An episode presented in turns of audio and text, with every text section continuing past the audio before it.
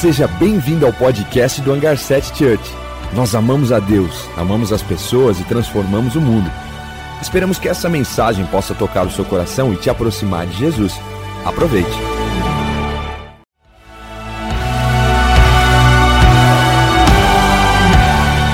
Seja bem-vindo ao podcast do Hangar 7 Church. Nós amamos a Deus, amamos as pessoas e transformamos o mundo. Esperamos que essa mensagem possa tocar o seu coração e te aproximar de Jesus. Aproveite. Muito bom, estamos começando essa nova série Tudo ou Nada. E para quem não está me acostumando, não está olhando o Juan meio estranho porque eu estou sem óculos. O Senhor me curou através do laser. E eu tenho conversado com pessoas mais próximas, eles olham, aqueles que, eu comecei a perceber isso, aqueles que não têm óculos e têm desejo de ter, eles olham assim e falam assim: ah, eu preferia você com óculos. E os que sabem o desafio de se usar óculos, de acordar cedo, já olhar para o óculos assim, pegar, tá falando assim: nossa, ficou melhor. então é muito bom a gente ser agraciado por Deus, na verdade a gente sabe que Deus sempre levantou cientistas para trazer soluções para a humanidade, que conheciam Ele ou não, mas que trazem benefício para o povo dele, traz benefício para o povo de Deus, mas para o mundo inteiro. Muitas vezes nós, como religiosos, achávamos que Deus ele tinha uma conexão somente com os escolhidos, mas não, Ele alcança todos. E essa palavra fala muito sobre isso também. E, e para nós começarmos essa série, o tema principal dela é obediência radical. Quando a gente olha a palavra de Deus, a gente percebe nitidamente que nós tropeçamos muito durante o caminho e nesses tropeços de desobediência, ela gera algumas coisas em nós. E a consequência delas não são boas. E por que isso? Porque para que nós possamos cada vez mais entender que Deus nos chamou uma vida radical de obediência. E não uma vida radical de obediência pelo nosso próprio esforço, mas que o Espírito Santo e o Senhor Jesus têm graça e favor para que nós possamos andar sobre essa obediência. Existe um texto em João, João 14, 21, um texto incrível. João, discípulo amado, ele escreve isso: Quem tem os meus mandamentos e lhes obedece, esse é o que me ama. Aquele que me ama será amado do meu Pai, e eu também o amarei e me revelarei a ele. Sabe, esse texto está dizendo assim: que aquele que me ama é porque ele tem um comprometimento, a obediência está ligada diretamente a amar a Deus. Se realmente nós amamos a Deus, facilmente você vai amar os seus princípios, as suas condutas, a cultura desse Deus que você tanto ama, e por isso que não só você é amado por Ele, mas também amado por Jesus. O ponto aqui que eu quero dizer é que o nível raso da imaturidade religiosa é quando você só conhece a Deus pelo amor que Ele tem por você, pelo abraço que Ele te dá e pela graça e misericórdia quando você falha. Sabe, muitos de nós conhecemos Deus nesse nível, de nós tropeçarmos em desobediência, e aí nós somos experts em conhecer o abraço, a misericórdia e a graça de Deus, mas nós ficamos nesse nível. O que esse texto está dizendo? Ele está dizendo que aquele que obedece, ele me ama de verdade, e não só me ama, como também é amado do meu Pai, e amado por mim, mas aqui está o ponto e eu me revelarei a Ele. Ou seja, a obediência a Deus, você começa a acessar um nível a mais do abraço, misericórdia e graça de Deus. Você começa a conhecer a Deus de uma forma gloriosa. Por isso que desobedecer a Deus, talvez nós somos experts nisso. E conhecemos a Deus pela misericórdia e graça. A mulher adúltera, etc e tal, era para ser apedrejada. A gente vê várias histórias de Jesus no caminho da palavra dele, mas aquele que obedece conhece a Deus acima dessas coisas. E talvez é isso que o Espírito Santo quer te levar a uma obediência radical, para que ele possa se revelar a você, para que ele possa realmente mostrar quem ele é, além de abraços, além de misericórdia, além de graça e além de um amor fofo de Deus. E quando nós olhamos para a palavra de Deus, nós percebemos facilmente homens que tropeçaram, homens que não tropeçaram. Eu me lembro de Saul. Saul conseguiu deixar Deus sem paciência. Porque Deus precisava pedir para ele algumas coisas e ele usava de desculpas muitas vezes. Não, Deus, Deus pedia algo para ele, ele vencia a guerra, ele vencia os desafios da vida dele, mas às vezes, quando ele vencia, Deus falava assim: Olha, você vai fazer isso com aquilo que realmente você vai conquistar nessa guerra. E aí ele dava uma miguezinha, e aí Deus falava com ele, e ele falava assim: Não, Deus, mas é porque eu, eu fiz assim dessa forma, porque eu achei é, melhor do que fazer o que você me disse para eu fazer. E o profeta Samuel, é interessante porque ele leva um nível, ele confronta Saul. E dizendo assim para Saul: Acaso o Senhor tem prazer nos presentes que você oferece para ele em desobediência? Deus, ele prefere muito mais a sua obediência do que os seus presentinhos. E nesse texto eu tive uma experiência quando eu tinha 10 anos de idade, minha avó, Yaya, minha avó da Espanha. Ela educava a gente em São Paulo e a gente era muito calminho, tranquilo, não fazia nada demais.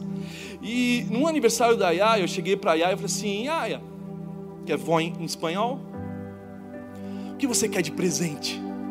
Ela falou assim: que você me obedeça, meu filho. E eu falei assim: hã? Sabe aquela facada?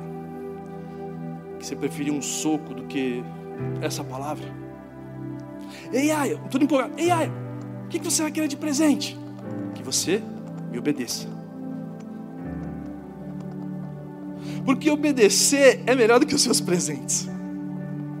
Obedecer é melhor do que você oferecer algo para Deus, oferecer alguma coisa querendo comprar a sua misericórdia e graça, que ela não tem preço, porque Jesus já pagou um alto preço por você lá na cruz. E é interessante porque quando nós começamos a querer cometer erros e desobediência a Deus, Deus faz de tudo para que a gente não cometa esses erros.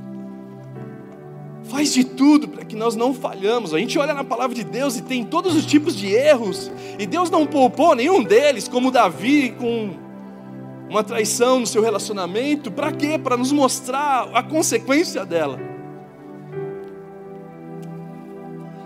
Quando nós começamos a observar isso, a gente começa a observar o Jonas, o profeta Jonas. O profeta Jonas que ele ele discordava de Deus acerca de Nínive. Ele discordava do pensamento de Deus e ele queria fazer aquilo que ele queria, não o que Deus queria para ele. E é interessante porque os profetas, nós observamos facilmente que desde o primeiro profeta, que a Bíblia fala que era Abraão, até João Batista, todos eles obedeceram a Deus de forma imediata ao chamado de Deus, mas Jonas não. Claro que alguns profetas no meio do caminho falharam, mas de início eles obedeciam a Deus. Abraão sai do meio da tua terra, do meio da tua parentela, até onde eu vou te mostrar. E Abraão saía. Todos esses caras eram obedientes a Deus de forma radical, imediatamente. Mas Jonas não, porque Jonas tinha um, um pensamento que discordava do pensamento de Deus. E Jonas, o livro de Jonas é escrito por Jonas. O próprio Jonas escreve a sua história para que você não cometa os mesmos erros que ele cometeu. O próprio Jonas expõe as suas limitações, expõe a sua história, a fim de que vocês também não cometam a mesma as falhas que ele cometeu. E é interessante o livro de Jonas, porque nós não estamos falando de aqueles que não obedecem a Deus porque não conhecem a Deus, porque existem pessoas que desobedecem a Deus porque não conhecem a Deus. Muitos de nós que estamos aqui, por nós não conhecemos Deus, completamente. Por isso que muitas vezes nós desobedecemos a Ele. Mas Jonas não. Jonas conhecia o caráter de Deus. Jonas sabia quem Deus era. Jonas não tinha dúvida, porque o relacionamento que Deus tinha com Jonas era de intimidade. Não só Jonas ouvia Deus, como Deus também ouvia Jonas. Porque existem pessoas que conseguem ouvir a Deus, mas existem pessoas que nem sempre Deus te ouve. Porque as suas palavras não condizem com a dele.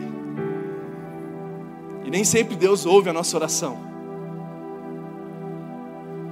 Porque imagina um fanático de futebol orando: Deus, destrói os meus, meus adversários. Se Deus ouvisse isso. Então, Jonas, eu estou falando de um Jonas que não só ouvia Deus, mas Deus também ouvia Jonas. E mesmo esse conhecimento de Jonas, de Deus, de quem realmente Deus era, ele cometeu falhas. Ele falhou. Eu quero ler um texto com vocês, Jonas capítulo 1, do versículo 1 ao 17. Você pode abrir a sua Bíblia, você que está em casa nos assistindo também, pode acompanhar no aplicativo ou também no nosso painel. E diz assim: A palavra do Senhor veio a Jonas, filho de Amitai, com esta ordem: Vá depressa à grande cidade de Nínive e pregue contra ela, porque a sua maldade subiu até a minha presença. Mas Jonas fugiu da presença do Senhor dirigiu-se para Tarsis. Desceu à cidade de Jope, onde encontrou um navio que se destinava àquele porto. Depois de pagar a passagem, embarcou para Tarsis para fugir do Senhor.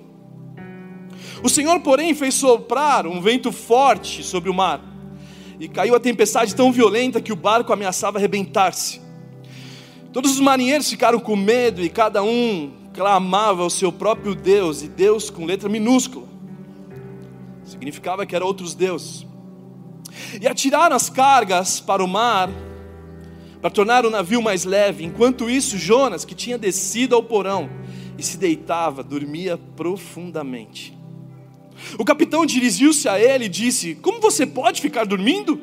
Levante-se, clame ao seu Deus. Talvez ele tenha piedade de nós e não morramos. Então os marinheiros combinaram entre si: Vamos lançar sortes para descobrir quem é o responsável por essa desgraça que se abateu sobre nós? E lançaram sortes. A sua terra, a que povo você pertence?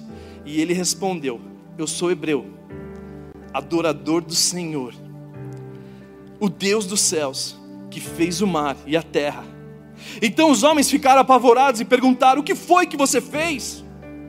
Pois sabiam que Jonas estava fugindo do Senhor, porque ele já lhes tinha dito Visto que o mar estava cada vez mais agitado, eles perguntaram: O que devemos fazer com você para que o mar acalme? Respondeu ele: Pegue-me e jogue-me ao mar, e ele se acalmará. Pois eu sei que é por minha causa que esta violenta tempestade caiu sobre vocês. Ao invés disso, os homens se esforçaram ao máximo para a de matar o inocente, porque tu, ó Senhor, fizeste o que desejavas. Em seguida, pegaram Jonas e lançaram ao mar enfurecido e esse se aquietou, tomando, tomados de grande temor o Senhor, os homens lhe ofereceram um sacrifício e se comprometeram por meio de votos. E o Senhor fez com que um grande peixe engolisse Jonas, e ele ficou dentro do peixe três dias e três noites. Primeiro ponto que nós vamos falar aqui: o preço da desobediência. Sabe, esse texto é muito conhecido por todos nós, esse texto é conhecido até por aqueles que não conhecem a Deus. Se você tem muitos anos de igreja, você sabe que na escolinha dominical ou na escolinha infantil, no Rocket, sempre conta essa história. E é interessante porque quando você está em desobediência a Deus, você foge para Tarsis, Espanha, você está num ambiente naturalmente de desobediência a Deus, com convicção, com clareza que você está em desobediência naturalmente, não só você está em caos, mas o mundo à sua volta também um navio inteiro estava a, com grandes problemas por causa da desobediência de um só homem. E aí o pensamento deles era: vamos, antes de saber quem era Jonas, eles começam a querer jogar as malas para fora, começam a jogar, abrir mão de coisas que não tem nada a ver com aquilo que realmente é o principal foco do problema.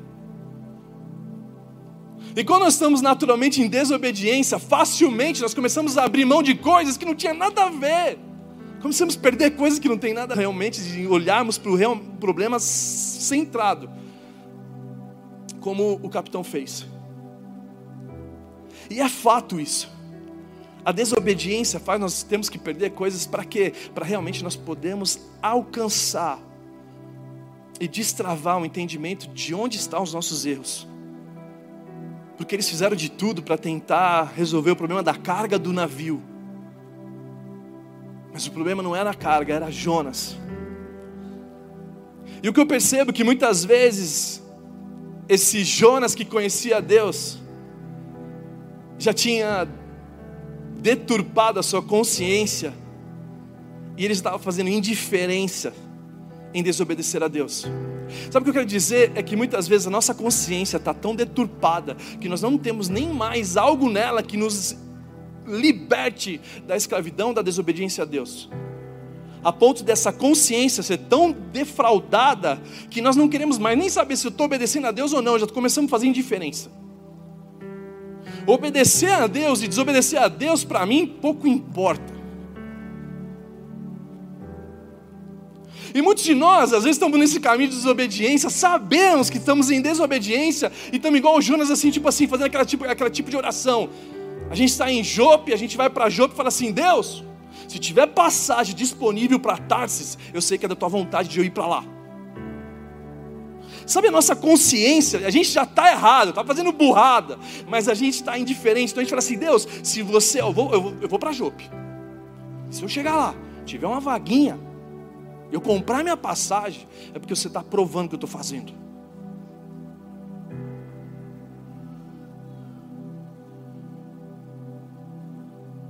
E quantos de nós estamos nessa realidade? Quantos de nós que a nossa própria consciência agora já, a gente está realmente fazendo isso, nós realmente desrespeitamos nossa esposa, realmente nós estamos maltratando as pessoas, realmente nós estamos nos comportando dessa forma, realmente a sociedade é desse jeito e a gente nem tem mais a consciência para nos conduzir a voltarmos para Deus. Porque nós vivemos num ambiente de indiferença. O problema é que quando você se enfia nesse ambiente de desobediência, Provavelmente a tua casa está sendo afetada, a tua empresa está sendo afetada, porque não era só sobre Jonas, era sobre uma embarcação inteira que estava se colocando em risco por causa da posição de um só homem ou de uma só mulher.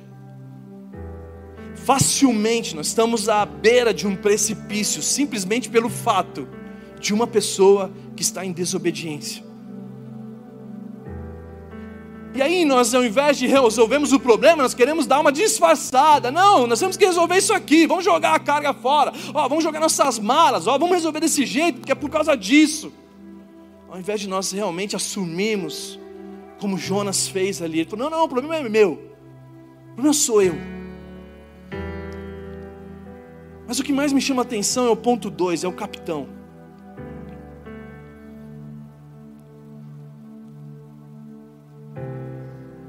Porque o capitão, ele estava acostumado naquela rotina de ir para Tarsis, de Jope para Tarsis, de Tarsis para Jope, fazendo aquele caminho sempre, olhando as tempestades, observando se ela estava forte. Não, está tudo bem com o tempo, então vamos.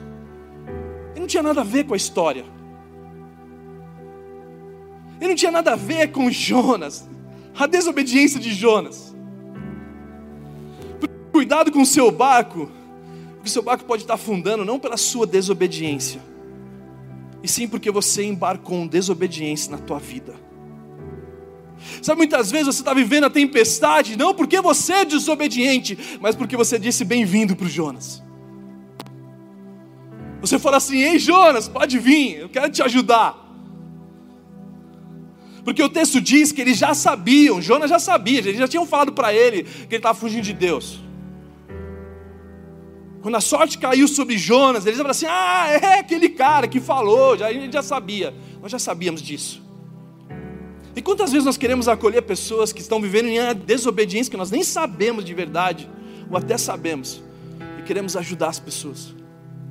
Sabe, eu já falei muito com isso, em querer ajudar a pessoa que precisava passar por aquele momento com Deus, e eu estava atrapalhando Deus tratar as pessoas. E o ponto é: qual filtro você tem usado para deixar as pessoas entrar na sua vida? Qual é o filtro que você tem usado para as pessoas entrar e participar da tua vida? Eu já cansei de ver pessoas e as suas empresas entrarem numa tempestade simplesmente para convidar Jonas como sócio. Eu já vi pessoas que o relacionamento tóxico de Jonas, que fizeram a sua vida afundar porque os relacionamentos eram tóxicos, e ele fala: Não, não, não, eu não consigo abrir mão disso. Eu já vi muitas pessoas tropeçando exatamente porque colocou Jonas na sua vida, sem filtro. Ei, bem-vindo, Jonas. E quantos de nós somos como esse capitão? Que não tinha experiência para observar Jonas como hebreu. Depois ele usa o filtro. De onde você é? Qual a sua profissão? Onde é a sua cidade? Eu acredito que depois dessa experiência que esse capitão passou, a dificuldade agora é para se vender uma passagem para qualquer tipo de gente mudou. Exatamente igual ao 11 de setembro. Antes do 11 de setembro, qualquer um poderia entrar no avião fácil. A gente chegava no avião já entrava assim. Hoje, para você entrar no avião, depois dessa experiência de 11 de setembro, você tem que tirar o sapato, você tem que tirar a bota, você tem que tirar o tênis, tem que tirar o cinto, você tem que abrir a mala, você tem que passar por várias paradas, mostrar o bolso, passar de mão levantada no raio-x, e a pessoa ainda vai te selecionar numa sorte, igual o Jonas. Lançaram-se a sorte, vão lançar a sorte para saber se a sua mala ainda tem. Às vezes você para nesse lugar. Você tem que abrir a mala, tirar todas as coisas, o cara olha assim, não, tá bom, pode ir. Mas eu já perdi muitas coisas nesse lugar, já perdi perfume, que o ml era maior, e às vezes eu olhava para a pessoa e falava assim: ah, você quer o meu perfume, né? Tudo bem, pode levar. E você fica naquela crise, meu perfume. Que em nome de Jesus, na hora que você colocar, de alergia, tô brincando. Mas você não sabe o trabalho que eu tenho para deixar esse cabelo aqui com hairspray. Toda vez que eu viajo tem que ser aquele pequenininho. Às vezes eu esqueço. Eu vou ter, não, passar daqui a pouco. Ó, oh, o que, que é isso aí? Os caras já falam com desrespeito. Então qual filtro você tem usado? Para se enfiar em relacionamentos. Para chamar sócio. Para colocar pessoas na tua casa que muitas vezes tem sido um desobediente, você é todo obediente, nada a ver com o problema, e você se enfia no problema do outro, porque, porque você não usou filtro. Então não é qualquer livro que nós temos que ler, não é qualquer ambiente que você tem que estar, não é qualquer lugar que você tem que trabalhar. Porque nesses lugares, muitas vezes, existe um ambiente que você não pode estar lá. E aí você se enfia nesse lugar, e aí você tem a dificuldade, não só para sair desse lugar, como os marinheiros não conseguiram facilmente tirar Jonas do barco. Sabe, um tempos atrás eu estava conversando com um pai, e um pai ostentando a família, não sei o que lá, pá, E eu comecei, daqui a pouco passa uma semana e me procura, cara, estou passando uma dificuldade financeira. E ele começou a falar as dificuldades que estava passando. Eu falei assim, cara, por que você não tira as crianças da escola e coloca numa escola mais simples? Não, o que, que é? O barco está afundando do cara, mas ele não consegue tirar o Jonas, que é ostentação, arrogância, ele quer continuar insistindo naquele problema. Cara, diminui duas casas, depois você volta. Ei, presta atenção, se Deus está permitindo você passar isso, os seus filhos também precisam passar por essa experiência de mudar de escola. Pouco importa qual escola seu filho vai estudar, mas o Espírito Santo vai levar ela na escola certa, para que seus filhos também sejam trabalhados por Deus. Então existem algumas fases da vida que nós estamos afundando e Jonas está lá. E o interessante porque Jonas estava no lugarzinho escondido, estava lá embaixo no navio, dormindo um sono profundo. Quando nós em desobediência, naturalmente a vida para você, você nem consegue ver ela de verdade, porque você está num período de adormecimento. Jonas, em desobediência, estava dormindo ali, as coisas acontecendo, o mundo acabando à volta dele, está lá, não está vendo nada. A desobediência a Deus muitas vezes nos leva a esse pensamento. Nós estamos dormindo, dormindo. O que está acontecendo? A gente nem percebe o que está acontecendo. O barco está afundando, a gente olha lá e a gente não consegue ver o problema. Por quê? Porque ele está adormecido. Jonas entrou na tua vida quietinho e você nem percebeu isso. Porque ele fica escondido prejuízo lá acontecendo, jogando cargas e mais cargas. E onde está o problema? Os marinheiros tudo correndo em desespero, porque o barco ia afundar e daqui a pouco ele acha lá no fundinho assim, ó. No fundinho ali, eita cara, o que esse cara está fazendo aqui dormindo? Como que você pode estar tá dormindo? A gente não percebe um erro, uma falha, a gente, é porque a gente adormece. A gente começa a trazer como indiferença, a gente nem percebe mais.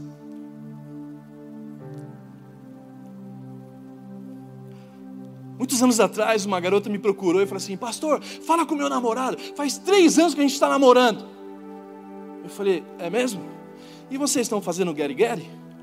Ah, você sabe como é difícil. Eu sei, querida, por isso que eu casei em um ano. Eu sei o que é difícil, por isso que eu casei logo. Não estou indicando você casar logo. Com a pessoa certa, você casa logo. Eu falei para assim, ei, dificilmente ele vai casar com você. Porque quem tem um parquinho de diversão de graça jamais vai comprar, vai pagar o alto preço de um bilhete para estar nesse lugar. Se você libera o parquinho, filha, ele nunca vai querer pagar o preço do ingresso. E o que eu tenho que fazer? O que a Bíblia fala. Você não consegue segurar? Casa, mano. Vai no cartório. Marca certinho. Porque às vezes você está adormecendo e nem está percebendo, que é um detalhe só, porque está lá no fundo, você nem percebe, por quê? Porque a consciência, a indiferença já tomou conta do teu coração. Ei, eu não estou aqui te condenando, mas eu estou aqui talvez como capitão do barco que acordou Jonas. Em Jonas, imagine um capitão que não conhecia Deus falando com um missionário. Ei, missionário, por que, que você fez isso, cara? Você está louco? Então a desobediência a Deus, ela te leva a colapsos que vai envolver outras pessoas, outras pessoas, uma embarcação inteira, uma casa, uma família, uma empresa, seja o que for, por causa da desobediência de um Jonas. E se nós falarmos de obediência a Deus, nós olhamos para as mesmas coisas. A obediência a Deus te leva a viver uma vida de êxito absurda. Que se nós fôssemos pessoas interesseiras, que somos, seríamos obedientes a Deus só para viver uma vida de proveito. E Deus, eu vou te obedecer porque está tudo certo. Quero te obedecer porque, olha, Abraão te obedeceu, na fase que ele te obedeceu, as coisas aconteciam. Salomão, quando te obedeceu, as fases boas te aconteciam. E Davi, quando te obedeceu, as coisas rompiam na vida dele. Eu quero te obedecer por interesse. Se nós tivéssemos consciência, nós jamais desobedeceríamos a Deus. E o texto continua, Jonas respondeu ele, 12, 13, respondeu ele, pegue-me e jogue-me ao mar. Ele sabia como fazia para resolver o caos. Pegue-me e jogue-me ao mar, e ele, e ele se acalmará. Pois eu sei que é por minha causa que essa violenta tempestade caiu sobre vocês.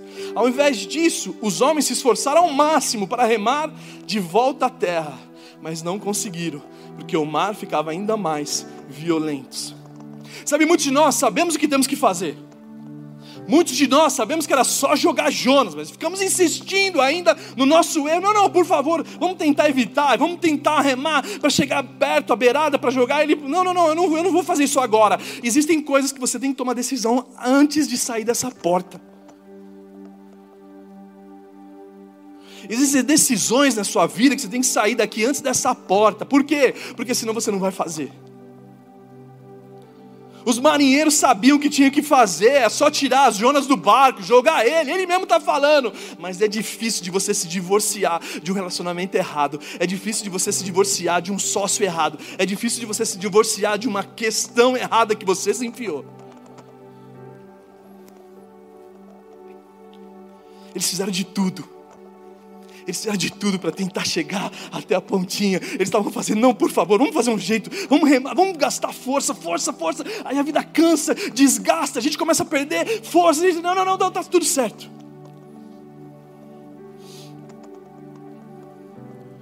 Por causa de um homem, por causa de Jonas. E Atos 5, 29 diz assim: Pedro e os outros apóstolos responderam: preciso obedecer antes a Deus do que aos homens. preciso obedecer antes, antes de tudo, a Deus e depois aos homens. Eu nunca me esqueço da história de um voluntário, muitos anos atrás, que ele trabalhava e ainda tinha essa questão de ligar para chefe. Ele trabalhava diretamente para uma diretora e a diretora sempre falava assim: não, não, não, fala que eu não estou, fala que eu não estou, fala que eu não estou. E ele falava no telefone: não, não, não, ela está aqui, mas ela está muito ocupada. Ela ficava furiosa. Eu não falei para você falar que eu não estou, mas você está. Eu não falei para você, como que você falou? Eu falei, não, eu falei que você está, mas que você está ocupada, que não pode atender. E ela ficava provocando ele, provocando ele, provocando ele. Quando ela subiu de cargo, ele foi o primeiro a ser convidado a trabalhar com ela, porque ela precisava de um cara honesto, de confiança, para subir o nível que ela estava subindo. Então existem coisas que é necessário nós primeiros obedecemos a Deus e depois aos homens. Se der tempo, a gente obedece os homens, mas vamos obedecer primeiro a Deus. E por isso que nós temos que ser responsáveis com as nossas decisões. Ei, não coloque Jonas na tua vida. Ei, capitão, não coloque Jonas na sua vida. Seja autorresponsáveis com as suas decisões. E o terceiro ponto, Jonas, sushi man. Texto diz assim, Jonas 2, do 1 ao 2. Dentro do peixe, Jonas orou ao Senhor, o seu Deus, e disse: Em meu desespero clamei ao Senhor, e ele me respondeu do ventre da morte, gritei por socorro, e ouviste o meu clamor.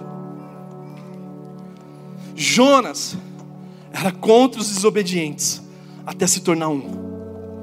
Jonas era contra Nínive, mas aí ele passa pela experiência de desobedecer a Deus. E aí ele começa a ter que olhar para os desobedientes de uma nova perspectiva. Eu clamei ao Senhor, e da mesma forma que eu clamei e me arrependi, Ele me tirou dessa vida, Ele me tirou desse lugar. Ah, então eu posso fazer isso com eles também. Sabe, às vezes a justiça da religião jamais vai fazer você sentar com Levi do teu lado a justiça da religião, ela jamais vai te perdoar dos seus erros, das suas falhas. Ela vai querer te apedrejar. Por quê? Porque a lei foi escrita nas pedras, e as pedras são aquelas pedras que iam apedrejar a mulher pecadora. E a justiça da religião era essa. Mas Jonas começa a receber agora uma nova perspectiva do céu. Eu me tornei desobediente. Eu desobedeci a Deus por causa da raiva. Eu desobedeci a Deus porque eu já tinha falado para os meus amigos que Deus ia destruir Nínive. Eu falei para todo mundo. Eu preguei no domingo. Deus vai destruir os políticos. Deus vai destruir esses caras. Deus vai destruir. Ele não destruiu. Ele teve misericórdia desse, deles. E aí Jonas começa a passar por aquela vergonha: Deus, o que vão pensar de mim? Eu sou um profeta. Eu falei tantas coisas de Nínive. Como você faz isso comigo? Por isso que eu fugi. Romanos 2, do 3 ao 4, diz assim: Assim, quando você, um simples homem, o julga, mas pratica as mesmas coisas, pensa que escapará do juízo de Deus? Ou será que você despreza as riquezas da sua bondade, tolerância e paciência, não reconhecendo que a bondade de Deus é que leva ao arrependimento, é a bondade de Deus que fez Jonas se arrepender, é a bondade de Deus que faz qualquer homem, ser humano, se arrepender? Não é as pedras não é o castigo que faz se arrepender, mas é a bondade de Deus. Por acaso você menospreza isso? Por acaso você está julgando Nínive e você não sabe que é a bondade de Deus que vai fazer isso com eles? E o ponto é: não era apenas Nínive que precisava de Jonas, mas Jonas também precisava de Nínive. Não é só Nínive que precisava dele, Jonas também precisava de Nínive. Sabe, você pode chegar, você pode ser um Jonas que está fugindo da responsabilidade de alcançar Nínive. Você pode chegar lá em Nínive como um sushi man, ou com um homem de Deus cheio de graça, misericórdia e favor. Você pode chegar lá em Nínive com cheiro de peixe, ou você pode chegar lá com Zara, com Calvin Klein. Você pode chegar lá bem vestido, você pode chegar lá de qualquer jeito que você quiser, menos cheirando peixe. A escolha é sua. Eu nunca me esqueço de um professor no seminário. Eu era novo na fé, comecei a fazer um seminário lá na Praça da Sé, na escola da Assembleia. E eu cheguei para o professor, eu falei assim, professor, eu não aguento mais, tem um cara que está me perseguindo nos negócios, não sei o que lá. Ele falou assim, é simples de resolver isso, Juan. Eu falei, como assim simples? É, alcance e ganhe ele para Jesus. Porque aí você vai ter um cara que vai se tornar o seu amigo, e ele vai deixar de te perseguir. Sabe, se meu professor pudesse conversar com Jonas e falasse para Jonas: Ei, Jonas, vai lá alcançar Nínive. Esses caras que são nossos inimigos agora vão se tornar amigos. Para de achar que a misericórdia de Deus também não alcança eles. Para de achar, não, não, não, não. Vai lá alcançar ele. Vai lá alcançar eles. E Jonas 3, do 5 ao 6, ele prega Nínive. E quando ele prega Nínive, olha o que acontece. Os ninivitas creram em Deus e proclamaram um jejum, e todos eles, do maior ao menor, vestiram-se de pano de saco. E quando a notícia chegar ao rei, o rei de Nínive, ele se levantou do trono, tirou o manto real, vestiu-se de pano de saco e sentou-se sobre as cinzas. E o último ponto para nós encerrarmos: o frustrado bem-sucedido. Jonas tinha sido bem sucedido como profeta de Deus. Ele prega, a cidade inteira se converte. Eu não sei se vocês sabem, mas os pastores aqui, nós passamos a semana clamando: em Deus, me usa no domingo, Pai, por favor. Tem tantas pessoas que precisam ouvir tua palavra e ser transformado por ela, Pai, por favor. Jonas nem orou por isso, e toda a cidade foi impactada pela palavra dele. Jonas nem orou. Eu falei assim, Deus, como assim? Jonas nem orou. E o, como que pode, Deus? A gente fica orando ali, Deus, socorro, me usa, Deus, por favor, fala com o teu povo, Deus, que eles possam se voltar para ti. Ei, Deus, que o teu povo agora possa ter um compromisso com você. E Jonas não fez nada disso. E a cidade inteira foi impactada. E olha a situação. Jonas 4, do 1, 2. Jonas, porém, ficou profundamente descontente com isso, enfureceu-se, orou ao Senhor: Senhor, não foi isso que eu disse quando ainda estava em casa? Foi por isso que me apressei e fugi para Tarsis. Eu sabia que tu és Deus misericordioso, compassivo, muito paciente, cheio de amor e que promete castigar, mas depois se arrepende. Deus, Deus, eu sabia disso e por isso que eu fugi. Ei, Deus, eu sabia que você ia perdoar esses caras. Eu não queria que você perdoasse eles. Eu queria que você aniquilasse esses caras. Porque eu falei isso para os meus amigos que você ia fazer isso. A justiça da religião mas a graça que alcança Jonas também alcança Nínive. A graça que de Deus que alcançou Jonas lá no barco também alcança os Nínive. É a mesma graça de Deus. E aí Deus usa uma experiência com o profeta. Ele faz nascer uma planta tinha um sol forte, aí Jonas se senta nessa planta debaixo dela e começa a ver um pouquinho dessa sombra, mas daqui a pouco essa sombra, essa árvore murcha e morre. E deixa o profeta furioso. E deixa Jonas furioso, como assim? Jonas 4, 10, 11 diz assim. E aí está a questão dessa mensagem. Mas o Senhor lhe disse: Você tem pena dessa planta embora não tenha podado nem feito crescer, ela nasceu numa noite, e numa noite morreu. Contudo, Nínive tem mais de 120 pessoas que não sabem nem distinguir a mão direita da mão esquerda, além de muitos rebanhos. Não deveria eu ter pena dessa grande cidade? Sabe, Deus está falando assim, profeta você fica preocupado com uma plantinha, você fica preocupado discutindo na internet sobre a mata Amazônia e não sei o que lá, mas maltrata as pessoas. Ei, profeta, você está perdendo tempo com aquela árvore que você nem sabe podar, você nem sabe, você nem fez nada para crescer, você nem entende disso na verdade você tem maltratado 120 mil pessoas, esquecendo das pessoas. Ei, por favor, será que eu não posso ter misericórdia dessas pessoas da mesma forma que você está tendo de uma plantinha superficial que cresce e morre assim? Sabe quantos de nós somos como Jonas? Que o espírito religioso nos impede de olharmos a redenção que existe para os inivitas, de olharmos para a redenção que existe para aqueles que nos fizeram mal, de olharmos para por causa da religião, nós nos tornamos escravos a ponto de não entender os planos de Deus, que a mesma graça que alcança Jonas também alcança Nínive. Eu quero ficar, vamos ficar em pé para nós encerrarmos.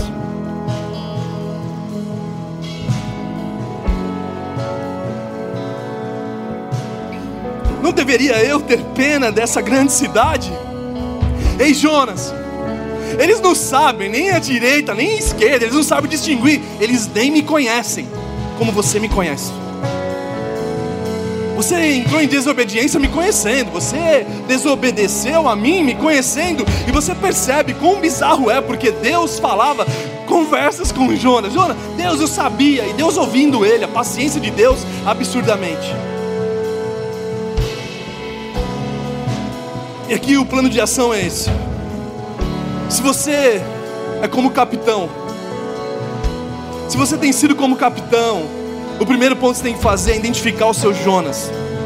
E o segundo ponto é coragem e força para tirar você, o Jonas para fora. Ei, se você é o capitão hoje, você precisa sair daqui com coragem e força para tirar o Jonas para fora. Seja um aplicativo de celular, seja relacionamentos extraconjugais que você se enfiou, que você possa resolver isso antes de sair da porta. Tenha coragem para tirar Jonas, força para tirar, coragem e força para excluir isso da tua vida.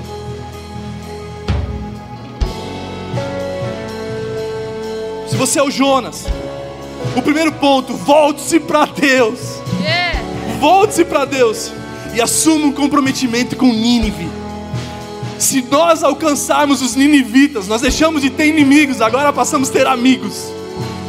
E não só isso, como o mundo inteiro vai ver a misericórdia, a compreensão, o amor de Deus por eles. E por causa disso, mais outras cidades vão olhar e falar assim: Nós queremos esse Deus que alcançou os ninivitas. Eu lembro deles, olha como eles se comportavam e olha como eles fazem agora. Eu quero uma vida como a deles. Mas se você é um Nínive, primeiro ponto é que você demonstre fruto de arrependimento. Os ninivitas, eles se arrependeram, eles fizeram jejum, eles trocaram as suas vestes. E o segundo ponto, que você tem um compromisso de um relacionamento profundo com Deus. Que você tem um compromisso em conhecer a Deus, porque se você não conhece a Deus, você está fracassando, errando, como os inivitas estavam, porque não sabia discernir o que é direito e o que era esquerda. E seja o que você é aqui agora, seja o capitão, seja Jonas, ou seja Nínive, Deus está de braços abertos te esperando.